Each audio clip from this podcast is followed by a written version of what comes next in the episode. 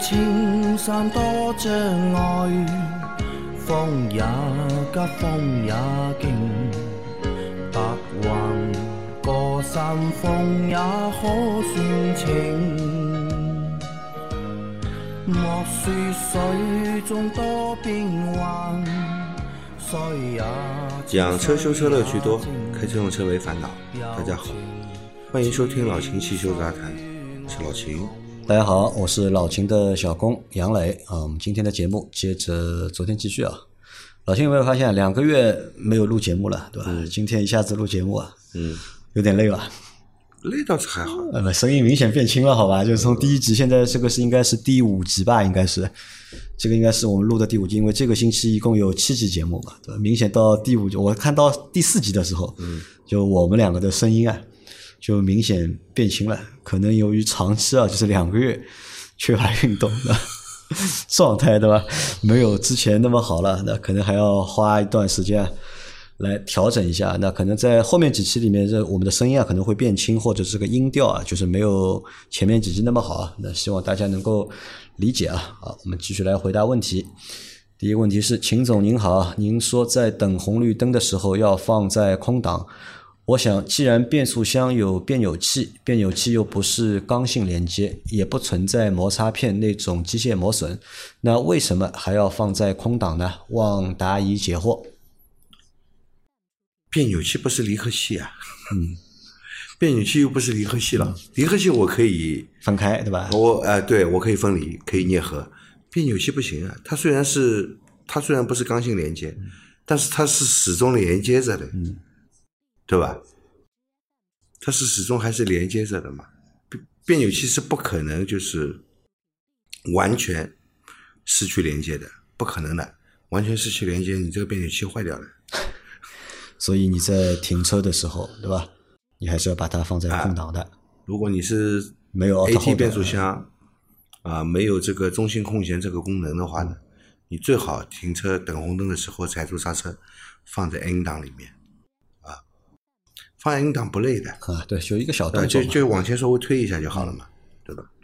好再下一条，呃，秦老师好，一四年买的一三款君越二点四 L，十五万公里啊，只加九十五号油，机油精美福全合成，保养周期七千到八千公里啊，换过进排气阀、轮胎等啊，最近重力换变速箱后，变速箱油后，感觉起步时发动机转速明显比以前提高了，注不烧机油，也没换过火花塞，百公里综合油耗九点五左右。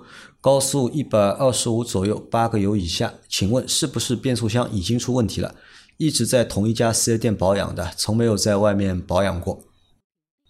一四年的一三款君越两点四，十五万公里，只加九十五号汽油啊，感觉起步时发动机转速明显没有以前高。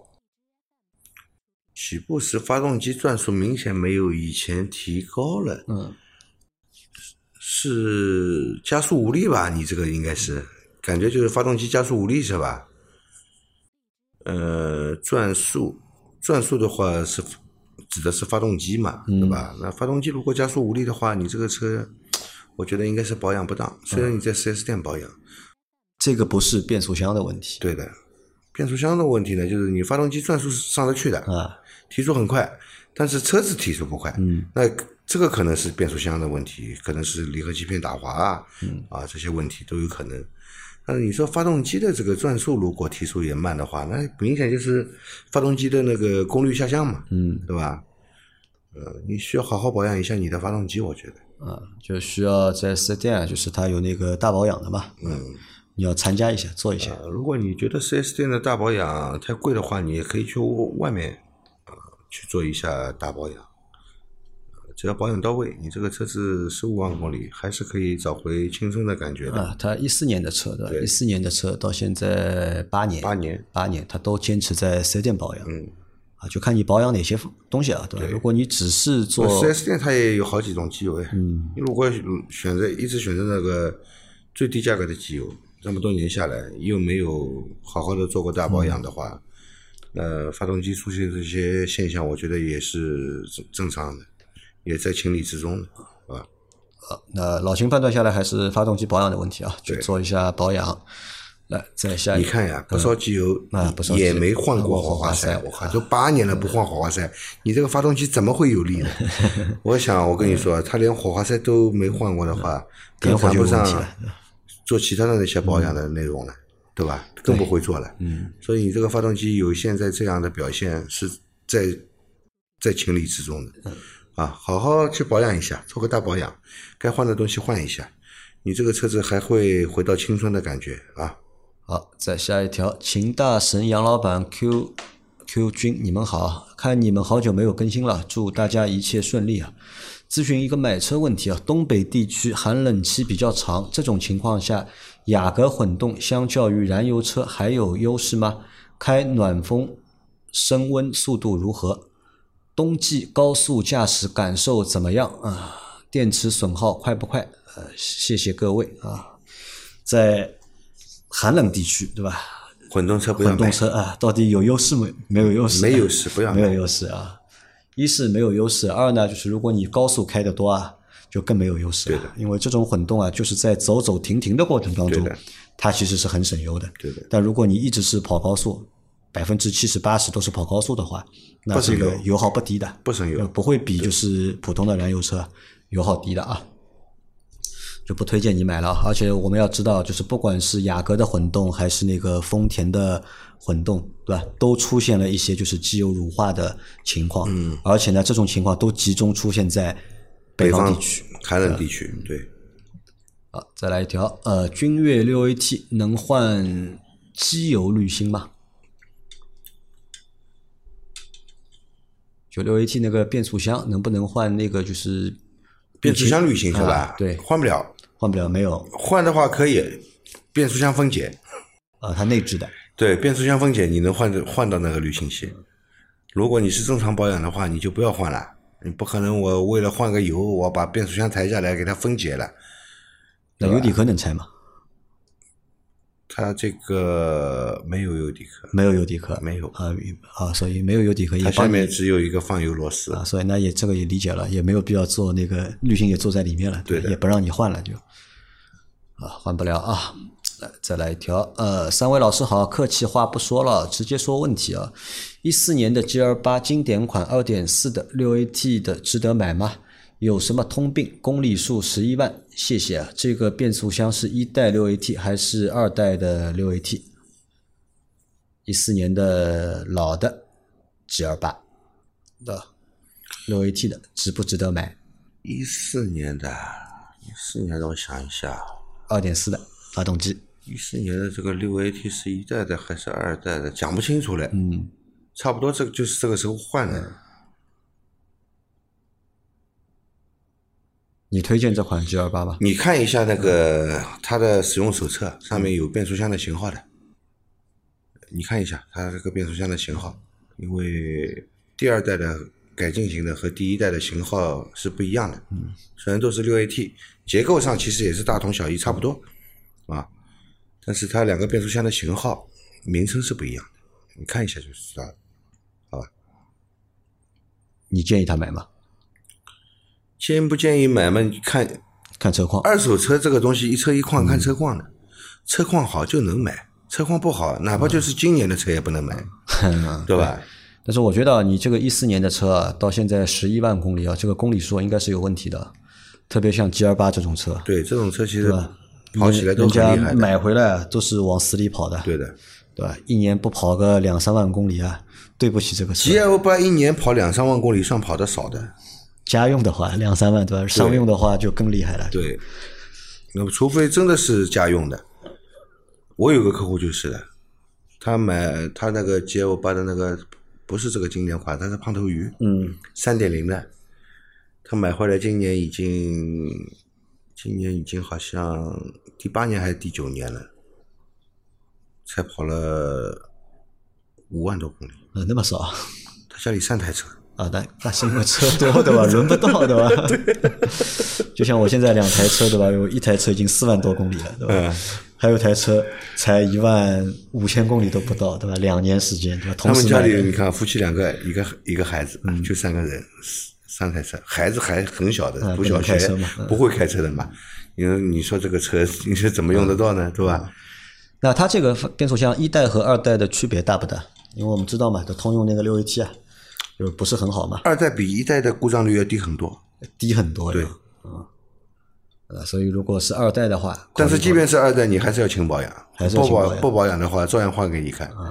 呃，一代和二代它有个共性，就是每次换变速箱油啊，那个油都黑的黑的所以啊，很。这个嘛，再教你一招，就是你去看一下这台车之前的保养记录啊，嗯，对吧？我觉得你前三年的保养记录，最早最早三年保养记录应该是查得到的，对吧？嗯对你去看一下，对吧？它有没有换过变速箱油？对，如果这个车保养记录里面一次变速箱油都没有换过的话，嗯那这个车呢就不不建议你买了。嗯对因为通用的那个变速箱，如果你不勤保养的话，结果呢就是要换变速箱或者要修变速箱。对的 好再来一条，三位大师您好，我这里是二零一九款一点五升自动挡朗逸，现在遇到发动机故障灯亮，去修车店检测后给出检测故障。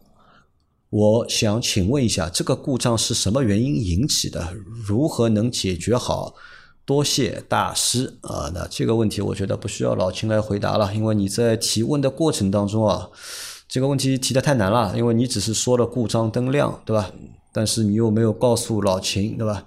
故障码是什么？或者你去检测，别人和你说哪里有问题，对吧？那所以老秦，如果你单告诉老秦故障灯亮的话，你让他去判断问题，这个他妈太难了？这个真的太难了。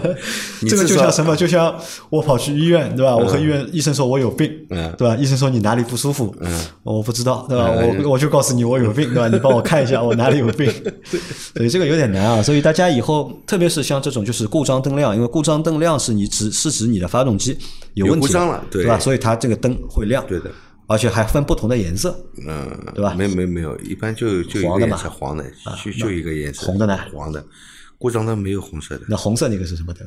就看到不是我更多了们我们说看到红色就车不要开了嘛？啊，这个是指什么？水温灯、嗯，机油灯机油灯啊，啊，还有那个手刹灯，嗯。这都是红的。好，那因为你只知道灯亮的话，它可有可能很多原因造成的，对对吧？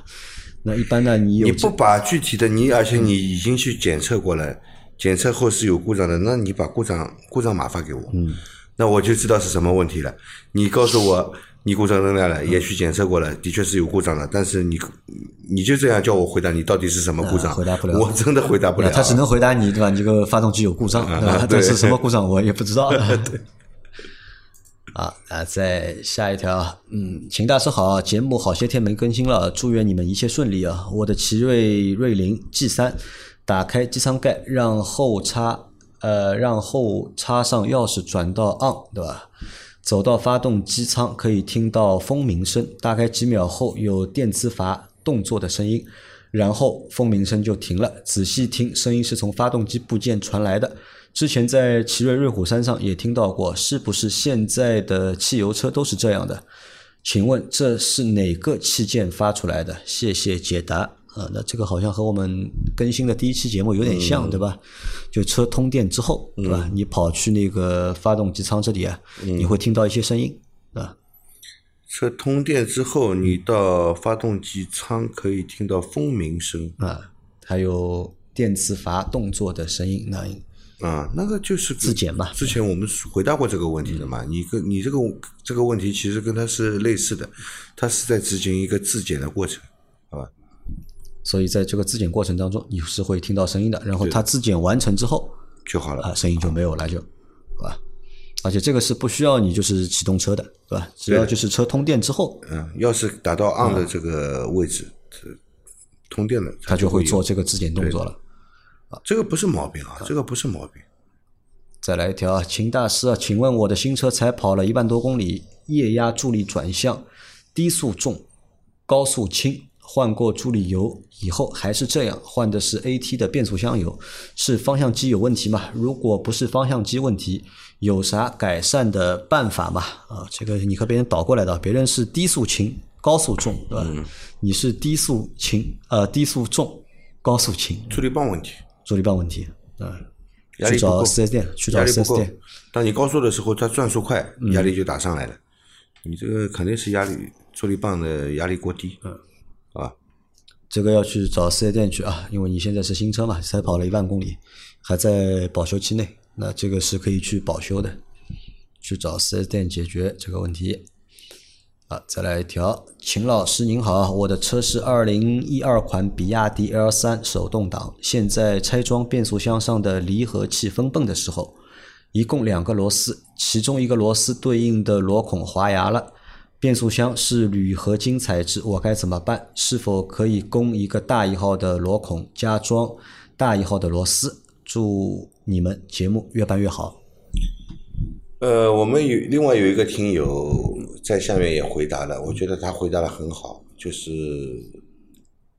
相似套，相似套啊，嗯，相似套，这是一个最好的、最完美的修复方法，对吧？但是丝套这个东西，你让他自己一个修理工去攻这个牙，买这个工具再相似套，他不一定会干。一般相似套这种，它需要专用工具。相似套这种活都是一般人家做这个机械精加工的地方啊，有专门的人会干这个活。一个修理工去干这个活，还不一定干得好。那怎么办？我教了他一个最简简单的办法，拿个红丝敲扁掉，啊，敲扁掉，放在里面，把螺丝拧进去。拧进去啊。其实这个地方，你只要能把螺丝拧紧，它能吃得住就可以。因为它不需要什么密封不密封的，对吧？它只是把拧紧就 OK 了，对，能够连接住就可以。啊，这是一个最简单的一个方式，对，对吧？我如果不放心，我去找可以相似套的地方，对对，去解决这个问题。对的。那他说，如果就是弄个大螺丝呢，对吧？弄个大螺丝，我倒不建议。供一个就是大一号的螺孔，我倒不建议，就看你这个部位什么位置。如果旁边的壁都很薄的话，你。把它加大螺丝的话，旁边变得更更薄，有可能螺丝一拧紧，旁边就裂掉了。要裂掉了啊！啊，因为你铝合金材质本身强度就不高，对吧？那么相似套其实是一个办法，对吧？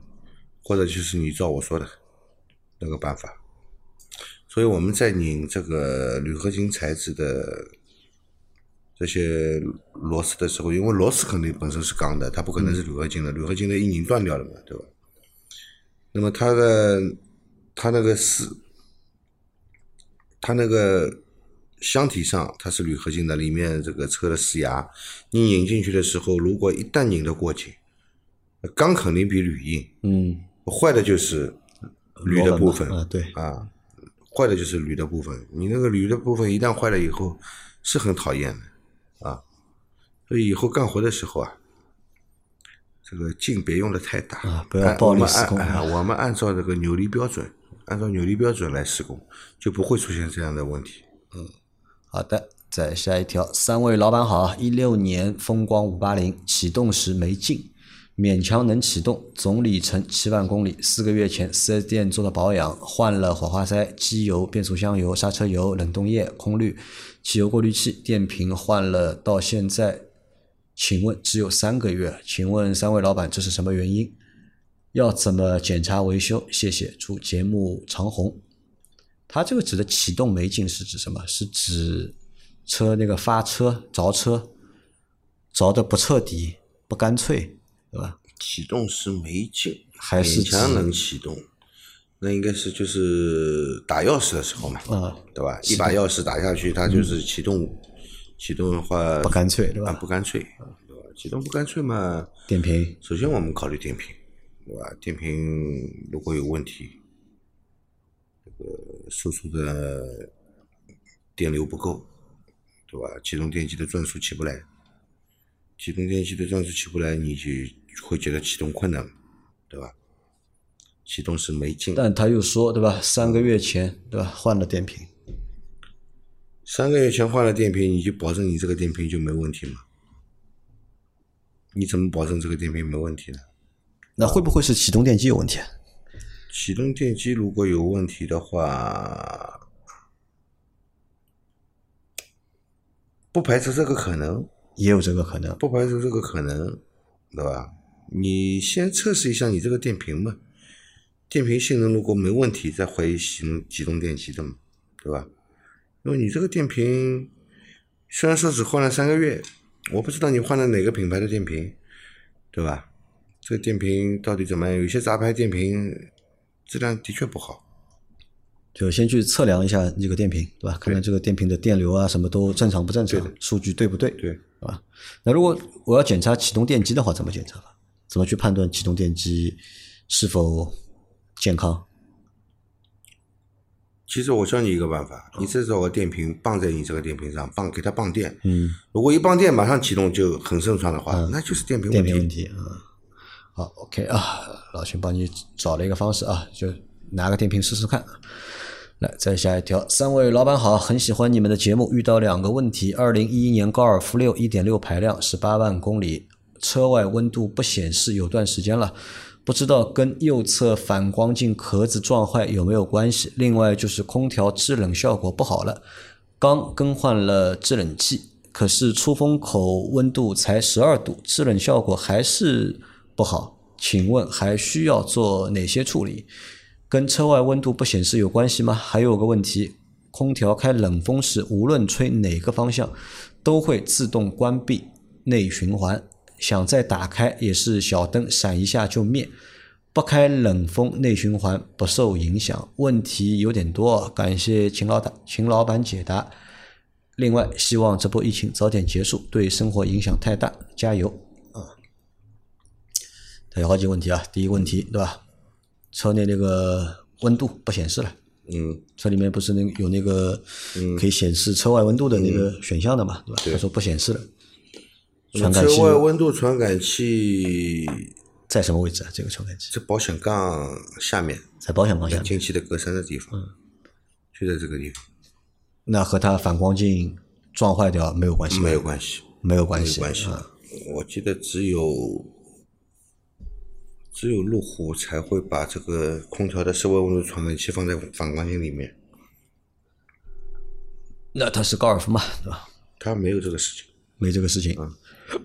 哦，然后它那个空调不制冷嘛，制冷效果不好，它换了那个制冷剂了，对吧？现在出风口温度十二度，但十二度不行的，不行，出风口温度如果十二度的话，大夏天的话，这个连连这个出汗都止不住。出汗止不住。那出风口温度要达到多少才算 OK？啊，一般要到七度，至少七度，七度啊，啊，至少七度，七度算个及格线到七度，啊，对，至少七度。七度算个及格线啊，那说明你那个就是空调不制冷啊，还不单单是那个就是制冷剂的问题，嗯，对吧？不是冷媒的问题，可能还存在其他的问题。那他现在说啊，就是他如果开冷风，冷风那个就是调风向吧，对吧？调风向就会切换到那个就会自动关闭那个内循环，对吧？变成外循环，这个有什么说法吧？你看一下你的出风方向是不是调在这个吹玻璃档的？是不是调在吹玻璃档？嗯，如果你调在吹玻璃档的话，它不让你用内循环，啊，但它有可能。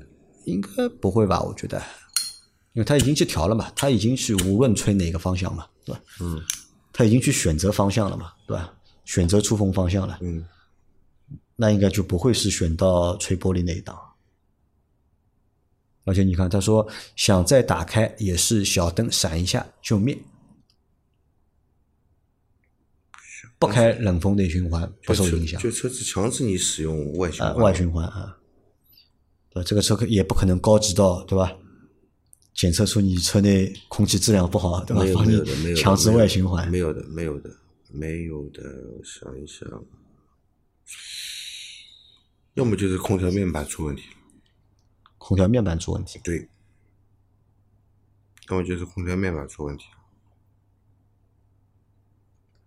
会和里面风它的空调面板其实就是空调模块，嗯，可能是空调面板出问题对。我觉得这个可能性那它如果不制冷的话，会和这个有关吗？也有关，也会有关。嗯就空调这个模块可能坏掉了。有可能，有可能，有可能。那这个要怎么检查呢？或者维修呢？换一个吗？用电脑读一下嘛，读一下这个模块有没有故障存在，这个是可以读的，对吧？读得到的。读得到啊。它空调模块用电脑读的话，它有专门的一个空调选项可以给你看的，啊，可以读的。。那你就找个那个汽修店啊，或者去四 S 店，对吧？让他们帮你读一下啊。好嘞，最后一条，呃，秦老师你好，我的车是一七款奥迪 A4L 的四五 T FSI，最后一批国五的车，现在跑了六万三千公里，这次保养时发现三个问题，想请教一下。第一是换火花塞时，发现一缸和四缸的火花塞螺纹和陶瓷上有机油，这个是怎么回事？第二个问题是我的车换变速箱油，如果要拆油底壳的话，修理工说要拆元宝梁，所以当时就没拆油底壳换，放出来大约四升油，也加了四升进去，真的是这样吗？第三个问题是，发现我的防冻液水泵漏水，修理工说换水泵前要把前面全拆了，所以工时比较贵，真的这么麻烦吗？要拆那么多东西？谢谢，祝你们的节目越来越好，一直听到三百多期了啊！啊，加油啊！今天这个是应该是第六百三十八期，对吧？你听到三百期，对吧？还有一半没有听到啊。嗯，那他三个问题啊，第一问题。一缸和四缸的火花塞螺纹和陶瓷上有机油，这个是怎么回事？呃，这个肯定是气门室盖垫的问题。气门室盖垫漏油。对对。那这个怎么解决？换气门室盖垫。换气门室盖垫。又要换了，换气门室盖垫。但是我跟你说，这个发动机换气门室盖垫有点麻烦的。它的气门室盖就是它的凸轮轴瓦盖。啊，合在一起的。对的。拆的不好的话，这个正是会跳齿的，会跳的。换的不好，正是会跳。换的不好，正正是会跳的，所以这个要找一个很专业的人来帮你换。啊，需要专业工具吗？嗯，要的。也要专业工具。你要固定住这个。固定住这个正时的，如果一旦跳掉的话，要重新对正时的。啊，好的，啊，那这个是气门室盖垫的问题。那第二个问题啊，就是他说换变速箱油嘛，对吧？师傅和他说要拆油底壳的话，需要拆那个元宝梁。那么是不是这样？呃，奥迪 A 四 L 四五 TFSI 一七年的车，那不是双离合吗？双离合呀，对。你那个双离合，你拆油底壳干嘛？你那个双离合变速箱，你拆油底壳干嘛？是没有油底壳还是？不用拆的，不用拆，不要拆的，不要拆的，直接换油就好了。直接换就可以。直接换油就好了。它那个，你看啊，双离合变速箱。干式的它是没有滤芯的，嗯，你直接换油就行了。它这个是湿式的嘛？啊，如果是湿的，它的滤芯是外置式的，只要换滤芯就好了。只要换滤芯啊，外置。那个滤芯就在变速箱的侧面的旁边，好吧？不需要拆油底壳，根本就不需要拆油底壳。好的啊，然后加四升，对吧？放四升加四升没有问题吧？呃，没问题，没问题啊。好的，然后还有一个就是他发现那个防冻液水泵漏水，对吧？修理工说换水泵要把前面全拆了对，所以工时比较贵啊。真有那么麻烦吗？要拆那么多东西？一七年的奥迪 A 七呃 A 四 L，它用的已经是 EA 八八八三代的发动机了，对，对吧？其实二代三代一样，包括一代也一样，换水泵。拆进气气管，拆进气气管，拆进气气管，你不拆进气气管换换水泵太难了，太难这个 几乎是不可能完成的任务。是要拆很多东西。对的。那他现在水泵漏水，对吧？到底要不要换？肯定要换啊！水泵漏水你不换，一个防冻液一直缺，你不停的补，补到最后哪天它哗一下子全流完了。对吧？你还是要换的，还是要换，对吧？没办法，一定要拆。而且我觉得这个二代也好，三代也好，这水泵都是个通病。二代呢，后来出了改进性的水泵，它就不漏水了。三代好像你换一个原厂水泵，它用一段时间还是要漏，还是会漏，有这个隐患在的，对吧？对。啊，那这个就木有办法了啊。好，那我们这期节目就到这里。大家有任何关于养车、用车、修车的问题，可以留言在我们节目最新一期的下方，我们会在下周的节目里面一一给大家解答。我们明天再见，拜拜，拜拜。